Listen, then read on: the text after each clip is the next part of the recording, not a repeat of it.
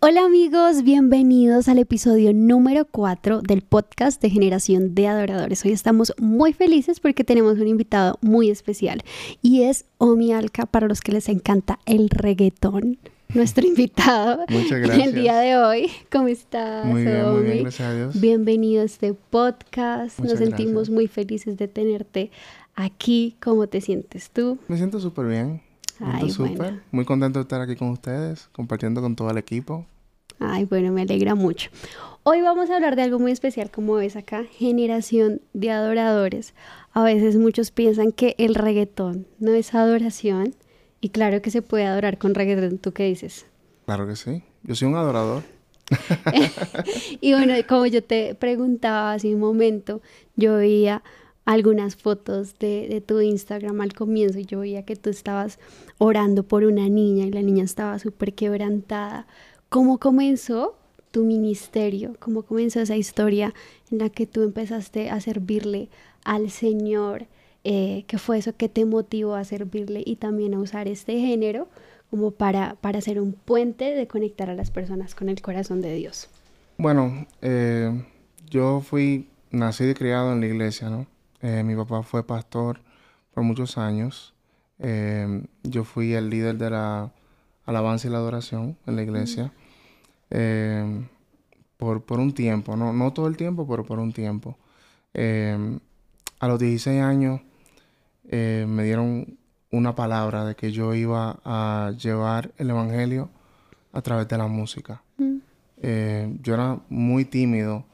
En ese tiempo yo decía, uy, si yo canto, pero yo canto es con mi mamá al frente, mi hermana, porque toda la familia pastoral éramos como parte de- del grupo de la, de la adoración, ¿no? Entonces, yo como que no me veía yo solo cantarle a, al público. O sea, yo era como que medio tímido, ¿no?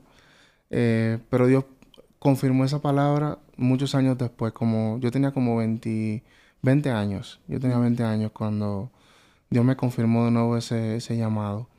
Eh, entonces yo dije, bueno, ya esto es una confirmación porque fue algo que me dijeron, yo no lo creí, yo lo- como que lo medio rechacé, ¿no? Mm. Eh, Por tus que- temores también. Sí, porque temor de que primero yo decía, eh, ¿será que él se equivocó de persona y esa profesión no era para mí? O, porque yo soy muy tímido, yo no me veo como que cantándole a las masas. O, Mm.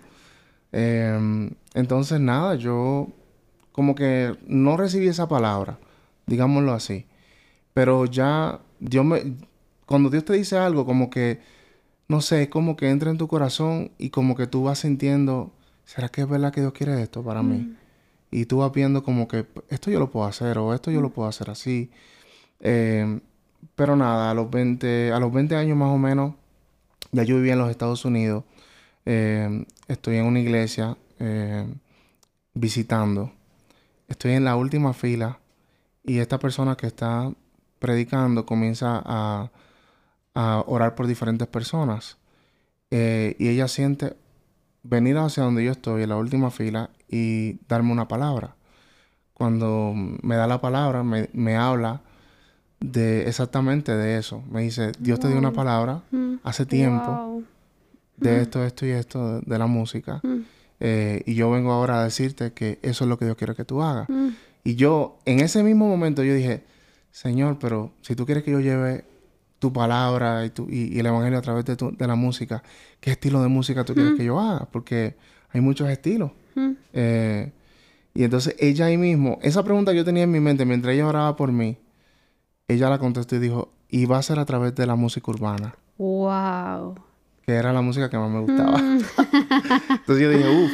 O sea, O sea, no, no fue difícil de obedecer. No, eso fue fácil. O sea, yo nunca había escrito, te soy sincero. Yo, a mí me gustaban mucho los poemas y yo adoraba con la guitarra, pero yo nunca había escrito una canción. Mm. Y esa fue, mi- esa, cuando ya yo recibí la palabra y dije, ok, lo voy a hacer, eh, ahí comenzó ese proceso. Y dije, Señor, ¿cómo voy a, dame, dame una canción? Yo no sé, yo nunca he escrito, yo nunca he hecho esto, o sea... Y bueno, una pregunta. ¿Tú, Dios te habla y tú empiezas solo o tú ya tenías eh, las capacidades financieras, una disquera que te quería contratar? Porque. ¿cómo le podemos decir a un joven, una joven que Dios le ha dado ese sueño, pero que también se siente tímido, que siente que, sí tiene el talento, pero que no tiene los recursos. Eh, tú simplemente creíste. Yo simplemente creí y caminé en fe.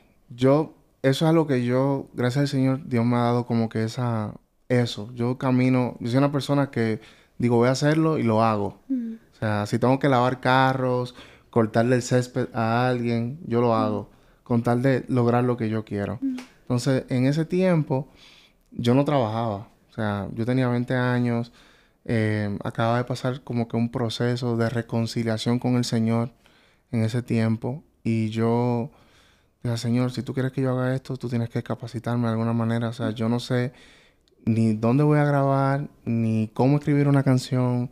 Yo no sé nada. Pero como ya yo recibí eso y acepté, dije, Señor, esto es lo que tú quieres para mí, yo voy a caminar en pos de eso. Eh, yo comencé a, trabajar en eso. Yo tocaba guitarra, y dije, voy, a comenzar a buscar tonos y a hacer canciones. Y comencé como que así, a componer y a escribir poemas y cosas que pegaran y a rimar sin saber mucho, ¿no? Eh, y ahí salió una, mi primera canción. Entonces, después que tenía esa canción, dije, ok, ahora, ¿cómo voy a lograr grabar esta canción? Mm. En Orlando había un DJ que por mucho tiempo el género urbano trabajó con él. Yo creo que Funky trabajó con él. Triple Seven, no sé si mm. sabes quiénes son. Eh, se llamaba DJ Pablo.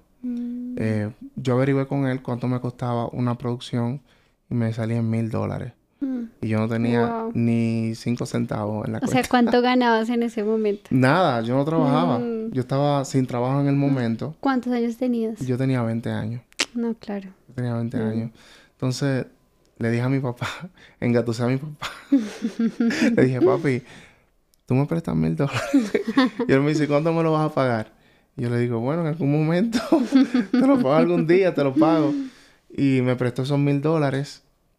Y Dios es tan grande que cuando fui donde Pablo, ya él me había dicho mil dólares por una canción producida. Mm. Yo fui en fe, dije, Señor, si esto es lo que tú quieres que yo haga, pon en el corazón de DJ Pablo que bendecirme, no sé, ayudarme, que me baje el precio o algo. Pues cuando llego, eh, me conoce, le doy la mano, le digo, mi nombre es Omi. Que ese era el nombre artístico en aquel momento. Y entonces él me dice, bro, enséñame la canción, le enseño la canción, me dice, me gusta. ¿Sabes qué? Siento, siento hacer algo por ti. Y me dice, te voy a dar dos canciones por, por mil dólares. Mm. Y yo dije, uff. Wow. O sea, Dios, está aquí. Dios mm. está en el asunto. Entonces, nada, grabé mi primera canción ese día. Mm. Y después volví y hice, escribí otra. Y volví y hice otra más. Wow, o sea, el Señor proveyó el sueño que te había dado en tu corazón. Qué especial.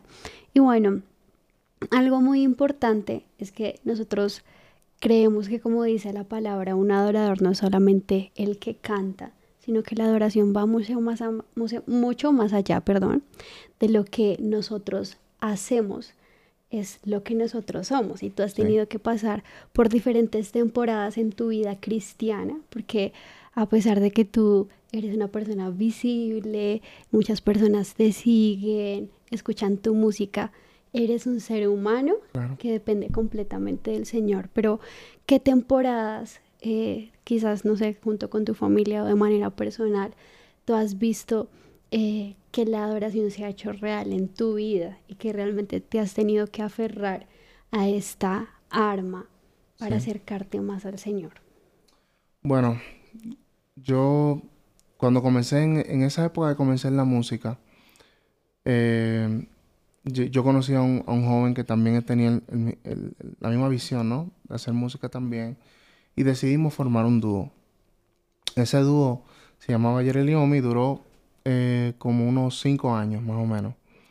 Eh, en el 2014 nosotros nos separamos por diferentes cosas, diferentes maneras de pensar, diferentes visiones.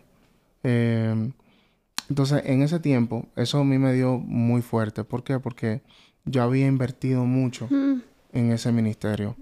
Eh, y fue como que se vino una avalancha encima de mí en ese tiempo. Mm. Eh, ahí mi hijo, que nació en el, en el 2012, me lo diagnosticaron con autismo. Wow. Eh, eso fue un golpe muy fuerte para mí Mm. porque yo decía, Señor, yo te adoro, yo te Mm. busco, o sea, ¿por qué esto me pasa a mí? Mm. Eh, y también, aparte de eso, o sea, que ya venía la separación del grupo, ya venía la el diagnóstico, el, ¿cómo se dice eso?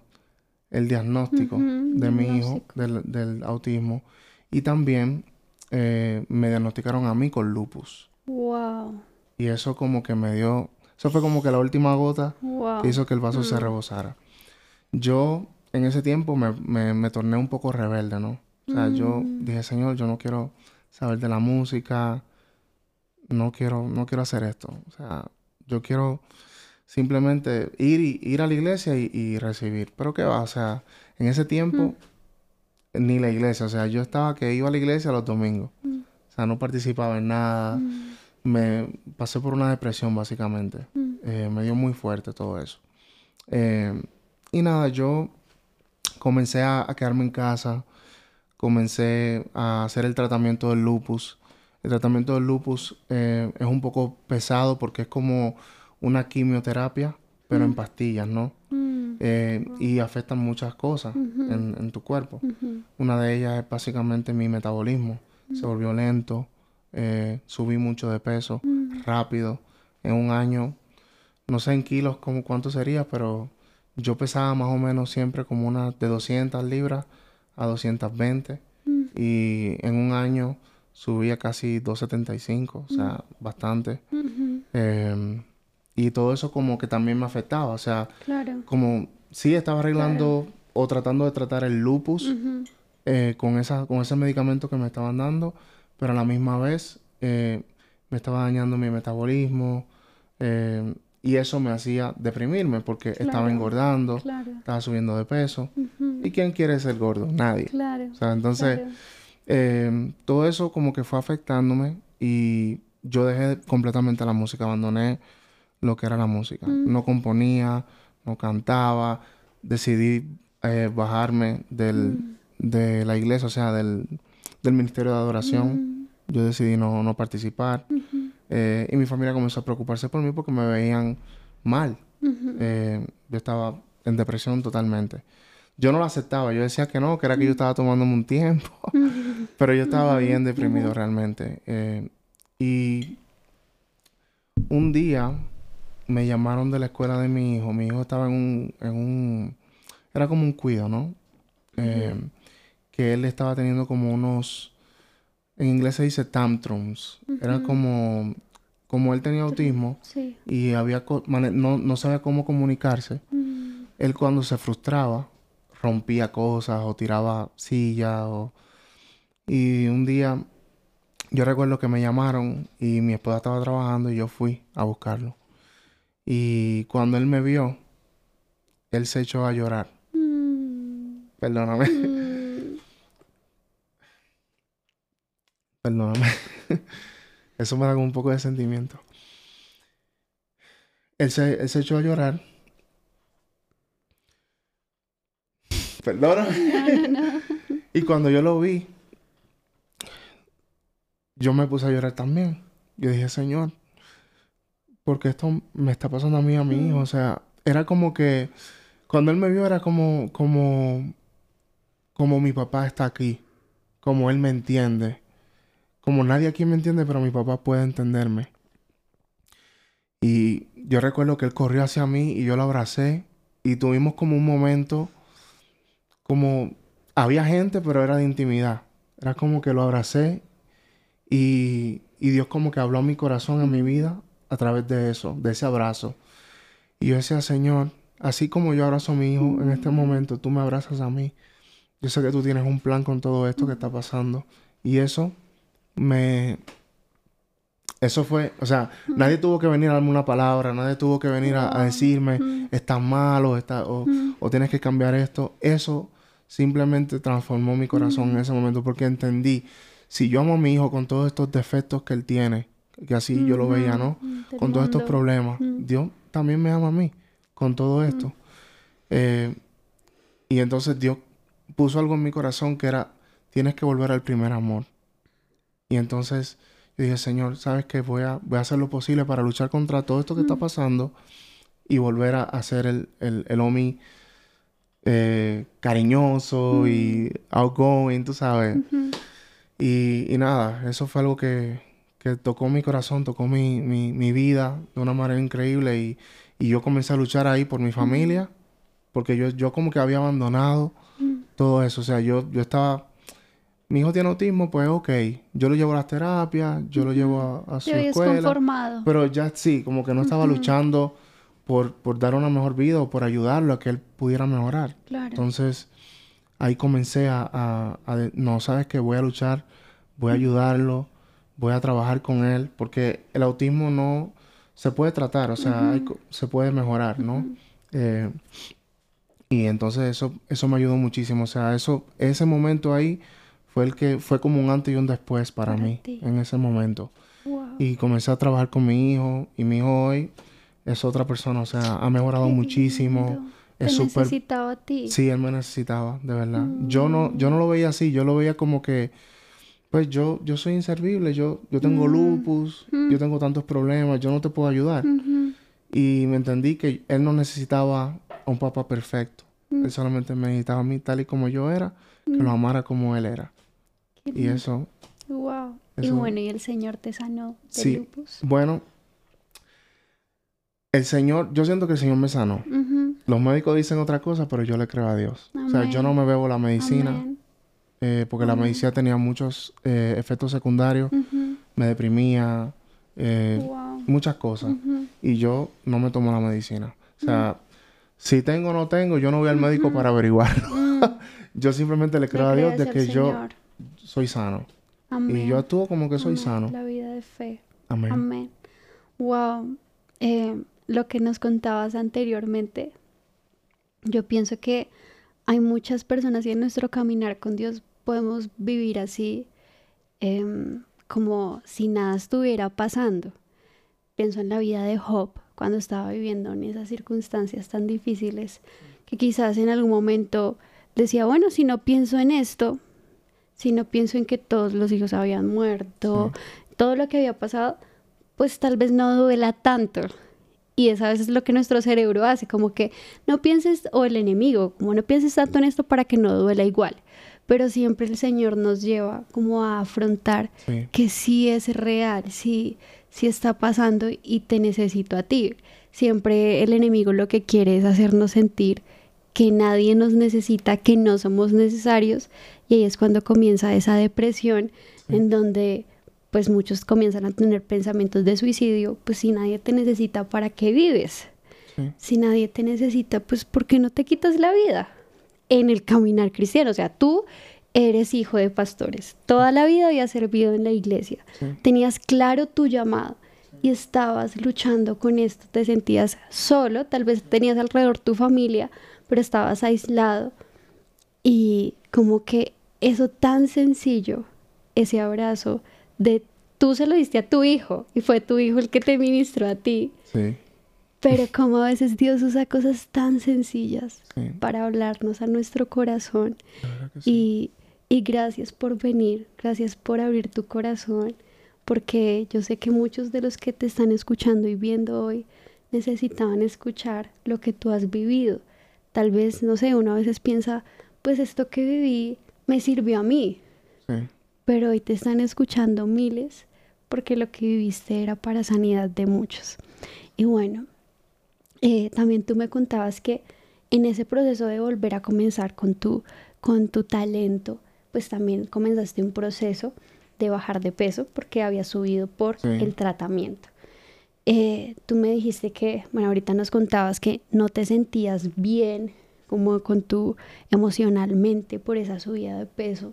Sí. Eh, eh, pero, ¿cuál fue ese momento en que Dios dijo, no, ya te tienes que levantar, esto tiene que cambiar, en que, claro, ese abrazo, de ahí como que viene un nuevo tiempo con Dios, pero ¿qué pasó? Como que tú tomaste la acción, ¿qué pasó ahí? Sí, bueno, pues, eh, por, por, por, lo de la medicina y todo eso, yo comencé a subir mucho de peso. Uh -huh. eh, también porque soy de buen diente y me gusta comer. Pero yo intenté muchas veces eh, bajar yo mismo, ¿no? Como. Eh, hacer ejercicio y lograba hacerlo como hasta un cierto punto, ¿no? Mm. Pero el que no tiene una disciplina para hacer algo es, difícil, o sea, claro. yo no soy un, qué sé yo, un fisiculturista o, un atleta que juega un básquet o fútbol, no sé. So, para mí, dieta era como una cárcel. Un martirio, claro. Ay, tengo que hacer dieta, tengo que bajar de peso. No puedo comer una empanada, qué malo. o sea, era bien difícil para mí. Y entonces, a través de los años, fui como que subiendo y aumentando. Eh, y pues yo, yo, como yo estaba sufriendo, eh, perdón, perdón, estaba sufriendo, sufriendo depresión por el sobrepeso, eh, yo decidí no enfocarme en eso. O sea, yo decidí no pensar en el sobrepeso, sino ser efectivo en lo que yo tenía que hacer, que era la música, llevar un mensaje y no pensar en, en, mi imagen. O sea, yo abandoné completamente el pensar en mi imagen. Y, también tu salud, ¿no? Y, mi, y mi salud. O sea, pero yo no lo veía así, yo lo veía como que estoy ignorando a los haters. Pues tú sabes que en, las redes sociales siempre hay personas que, que te ponen un comentario negativo, que si está gordo, que si está... Y yo decidí ignorar eso. Dije, no, no voy a pensar en eso. Simplemente voy a hacer lo que Dios me mandó a hacer, que es música y un mensaje, ¿no? Y el mensaje. Eh, pero comenzaron a afectarme varias cosas. Por ejemplo, una de las cosas que, que comenzó a afectarme fue el no poder jugar con mis hijos. Mm. O sea, ya mis hijos querían montar bicicleta, querían hacer varias cosas y yo por el sobrepeso, pues no, no las podía hacer. Mm. Y entonces cuando comencé a ver que no era solamente mi salud, no era solamente mi imagen mm. para el ojo público, sino también el no poder tener una relación con mis hijos, ya yo dije, ok, esto ya, mm. yo necesito cambiar esto. Eh, y tenía, estaba buscando como opciones, ¿qué puedo hacer? Comencé a hacer dieta keto, la dieta keto. Y bueno, eh, no sé, tú que tienes a tu esposa, sí. nosotras somos muy de como apoyar. ¿Tu esposa está ahí detrás de todo eso? Sí, mi esposa eh, me apoya siempre. Eh, pero yo era muy cabezadura. Mm. o sea, mi esposa me hacía una ensalada, yo le decía, ay, pero échame algo ahí frito, no sé. era, muy, era muy difícil para mí como comerme una ensalada y ya estar satisfecho. O sea, yo siempre quería comerme algo frito o algo rico o un pan o algo. Entonces, ella me decía, ay, mi amor, yo te trato de ayudar, pero tú no, tú no te dejas. Entonces, ya como que llegó el momento donde yo tenía ya que salir a cantar. Salí a hacer algunas, algunos eventos. Recuerdo que fui a México, no la pasé muy bien. ¿Por qué? Por el, por, tú sabes que los vuelos, claro, el bajarte, la migración, el, la, las filas largas, todas esas cosas, eh, una persona que está sobrepeso son, son incómodas. Yo mm. llegaba súper sudado afuera, o sea, yo mm. como si hubiera corrido un maratón. Wow. Eh, recuerdo que la primera vez que vine a Bogotá, por la altura, yo pensaba que, y eso fue en el 2020, a finales. Yo pensaba que yo tenía COVID. Yo pensaba que me estaba muriendo. Wow. Porque me bajé del avión y me faltaba el aire. Y yo no, o sea, no, no pensé que era la altura, pensaba que era que estaba enfermo. Eh, y después fue que me enteré, no, es la altura, eso pasa. Y todas esas cosas, o sea, comenzaron a pasarme cositas así que yo decía, no, yo tengo que cambiar esto. Entonces, la, la, mi, el último, la última gota que derramó el vaso fue que fui a Guatemala y canté allá. Y me quedé, en medio del concierto, me quedé como que sin aire. Y dije, ay, Señor, esto no, o sea, claro. esto no puede ser. ¿Y tú quieres servir al Señor por más tiempo? Exactamente, yo, yo, o sea, sí seguí cantando y lo hice como pude, pero entendí que no, esto no se trata solamente de yo hacerlo por hacerlo, sino yo tengo que hacerlo con excelencia. Y para hacerlo con excelencia tengo que estar en una, en una condición física que sea decente, ¿no? Entonces tomé la decisión, dije, ¿no sabes qué? Cueste lo que cueste, voy a hacerlo. Y mm. vine acá, vine a Colombia y me hice la, la bariátrica, la manga gástrica.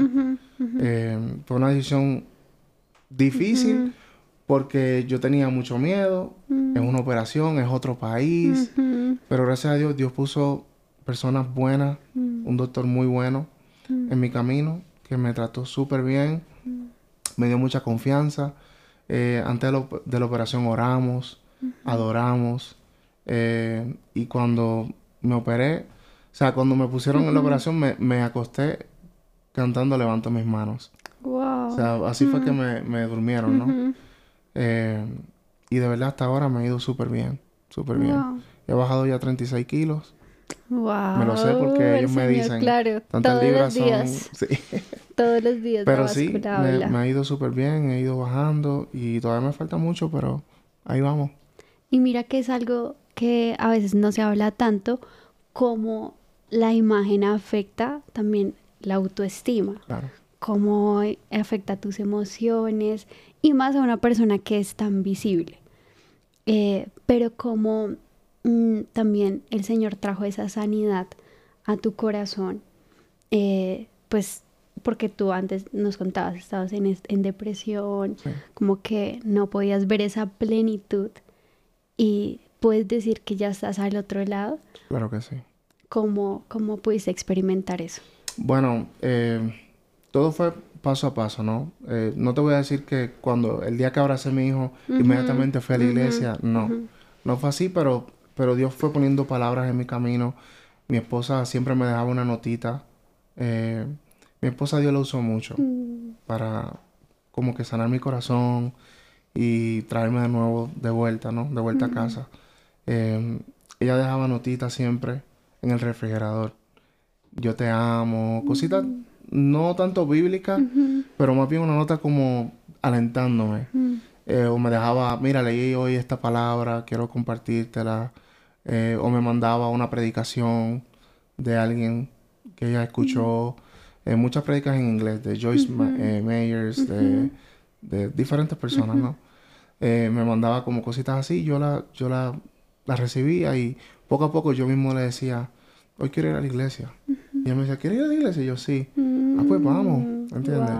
Y así fue como que Dios fue tratando conmigo, trabajando conmigo, con mi corazón y hasta que ya yo decía, no, yo, yo tengo más que dar, o sea, y comencé a, formar parte de nuevo de la, de la adoración, a tocar la guitarra, a componer de nuevo. Y así fui este, paso a paso. Fue un proceso. Un proceso. un proceso. Y, bueno, y también viendo a mi hijo mejorar, eso me, me motivó, me motivó muchísimo. Cuando yo lo vi en, en, la terapia, que ya él, mi hijo caminaba de puntitas eh, por mucho tiempo. Y yo decía... Y ahí era bebé. Sí, él, él cuando lo diagnosticaron él tenía dos años.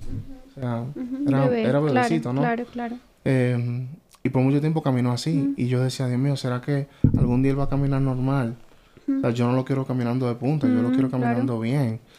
Y cuando comencé a ver eso, todas esas pequeñas cositas, esas pequeñas victorias, ahí es que está Dios en las pequeñas victorias. ¿Y tú oraste por eso? Claro.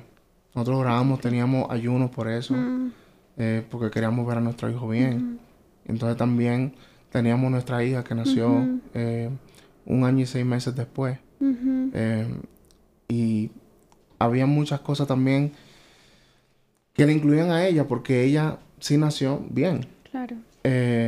Pero nosotros le dedicamos mucha atención a mi hijo. Claro. Y eso también en ella formó un, vacío. Claro. Porque ella veía que papi y mami eh, a Yaciel le daban mucho, mucha atención, mm. estaban muy encima de él. Y ella era como que pasaba a un segundo plano no en mi corazón, o sea, yo amo a mi hija. Claro. Pero claro, pasa, pasa porque uno le da la, se concentra y la atención al que tiene el mayor problema, ¿no? Eh, pero Dios fue trabajando con eso y pues pasaron otras cosas con, eso que, que, nosotros también entendimos, ¿no? Tenemos que ser parte de, la vida de Elena eh, y tratar de, de también estar con ella. Entonces comenzamos a dividirnos mi esposa me decía, ok, yo hoy me mm. encargo de Yaciel y tú hoy encárgate de Elena. Y comenzamos a, trabajar en equipo y, hasta, y gracias al Señor. El Señor les dio la sabiduría también para levantar a sus hijos. Mm, ¿Cómo tú puedes darle un consejo a una persona que está esperando el milagro? Porque yo veo que ustedes oraron, pero también hicieron cosas muy prácticas. Me imagino que tu hijito estaba en terapias. Eh, para no depender solo de las terapias y no, pues a veces como que a veces uno puede ser místico, ¿no? Solamente la oración. cómo ser equilibrado entre la vida de oración por un milagro y también ser práctico para conquistar el milagro. Sí, bueno, realmente eh, nosotros oramos, pero también nosotros actuamos. O sea, yo pienso que el orar es muy importante. Y cuando tú oras constantemente y Dios pone en, tu, eh, en tu corazón algo, yo sé que eso va a llegar. Mm. Pero también no podemos solamente sentarnos a esperar que mm. Dios lo haga. Yo por mucho tiempo pensé que si yo tenía fe y yo me sentaba a esperar y orar, orarle al Señor, Él lo iba a hacer.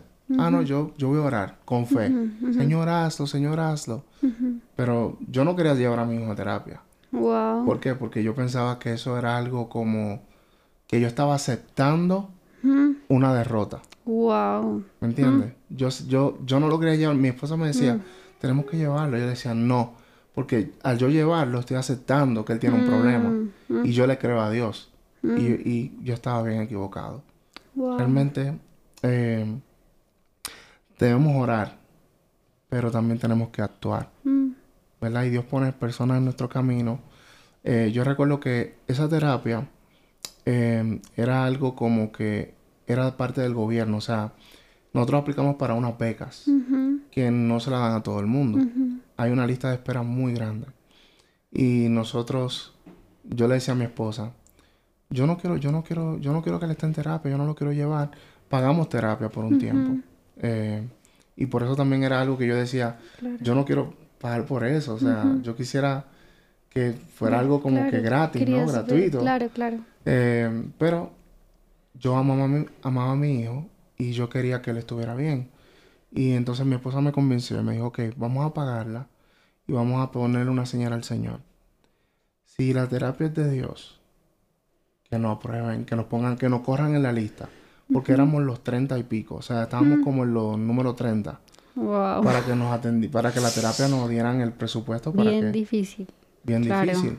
Claro. Y entonces comenzamos a orar por eso. Yo decía, ok, pues vamos a hacerlo así. Vamos a pagarla por un tiempo. Yo le dije, vamos a hacerlo por seis meses. Si es de Dios, que nos muevan al frente. Y si no es de Dios, pues no lo llevamos más a terapia. Y mi esposa me dijo, vamos. Y yo recuerdo que ella Oramos por eso, por oramos por eso. Por un milagro. Y Dios lo hizo. Nos movieron. No pasaron seis meses. Mm. Creo que pasaron como dos meses. Y movieron a mi hijo al frente. Impresionante. Y yo, cuando eso mm. pasó, yo también. Impresionante. Yo dije, Señor, de verdad que tú estás en el asunto. Tú mm. quieres que esto pase. Y de verdad, él se graduó hace un año de terapia. Ay, qué lindo. Y, o sea, la persona que él, es hoy es completamente diferente al que él era cuando tenía dos años. No, y Dios lo va a usar mucho como señal de su gloria. Es un adorador también. Qué lindo. Me gusta cantar. ¿Le gustan tus canciones? Sí. Él, ¿Es tu fan número uno? Él es el que, el filtro. Yo se las pongo y si yo sé que él no se emociona mucho, dije, esa no. ¡Wow! esa no. Es exigente. Él es exigente y le gusta mucho. Pero, ah. y cuando, por ejemplo, hay días que, que yo estoy en el estudio y grabo algo, qué sé yo, mm. y él está afuera, yo tranco la puerta y cuando salgo, si lo oigo tarareando la canción, yo digo, ok, voy por el camino correcto. Porque él tiene un buen oído, o sea, le gusta mucho la música. Wow. Omi, muchas gracias. ¿Qué tal si terminamos este tiempo? Que tú le des un consejo a todos los adoradores eh, que se están preparando para este tiempo, pero también para las personas que son eh, mamás adoradoras, papás adoradores que tal vez están pasando por tiempos difíciles con sus hijos, una persona soltera que hasta ahora está empezando y que Dios le dio un sueño y no tiene eh, los recursos, una persona que está pasando por un momento difícil, todo eh, lo que tú viviste como que se enfoca en una sola cosa, que puedes decir que es esa sola cosa. Para mí es la búsqueda de Dios, o sea, mm. la relación con Dios. O sea, todo, todas esas cosas que, que pasan en tu vida, eh, los momentos difíciles, eh, las situaciones con tu familia, todas esas cosas eh, sí nos afectan. Mm. Mm, somos seres humanos, pero nuestro refugio en Dios, cuando nos refugiamos en Dios y nos centramos en su palabra y buscamos, de Él. Yo sé que todas esas cosas eh, tienen soluciones y Dios nos va dando soluciones de cada una de esas situaciones. Eh, yo lo, o sea, es difícil, yo sé que es difícil, yo que pasé por depresión y pasé por, por, por esta etapa tan difícil en mi vida del lupus, de una enfermedad, eh, y, y, no tanto la enfermedad, más bien la enfermedad de mi hijo, porque nosotros como padres no hay algo más que duele en nuestro corazón que ver a nuestros hijos mal. O sea, yo, si me pasa algo a mí, pues ok, si Dios lo quiere así, pero cuando vemos a un hijo de nosotros pasando una, una situación difícil, es, es algo que nos, nos quebranta, nos duele. Y ahí nos damos cuenta. Yo pienso que el que es padre eh, y es adorador tiene una idea mayor que los demás de, de cuánto nuestro Padre nos, ama. a nosotros. Porque Dios a través de los hijos nos refleja cuál es su amor, eh, la misericordia. Nuestros hijos cuando hacen algo mal, nosotros lo corregimos con amor. Los perdonamos fácil. Los, perdonamos. Eh, queremos guiarlos por el camino correcto. Y, nos, y no estamos ahí para juzgarlos. O sea, estamos ahí para amarlos, para perdonarlos y para guiarlos. Y eso es, eso es lo que Dios quiere hacer contigo. Perdonarte, amarte y guiarte. Amén, amén. Muchas gracias, Omi. Todos los que nos están escuchando, queremos recordarles algo muy importante y es que nuestra hoja de discusión ya está disponible en la página web para que pongan en práctica esto que hablamos hoy. Algo también súper importante y te quería contar, Omi, es que Generación de Adoradores es la convención eh, de Latinoamérica más grande de adoradores y es una convención para preparar a los líderes de alabanza, músicos que están en media de las iglesias. Entonces, si tú quieres venir, bienvenido para que te inscribas del 6 al 9. gracias, gracias. para que estés ahí en primera fila y para que ninguno se la vaya a perder. Este episodio fue auspiciado por Generación de Adoradores Conferencia. Gracias a todos por escucharnos, que Dios los bendiga y nos vemos en el próximo episodio del podcast de Generación de Adoradores.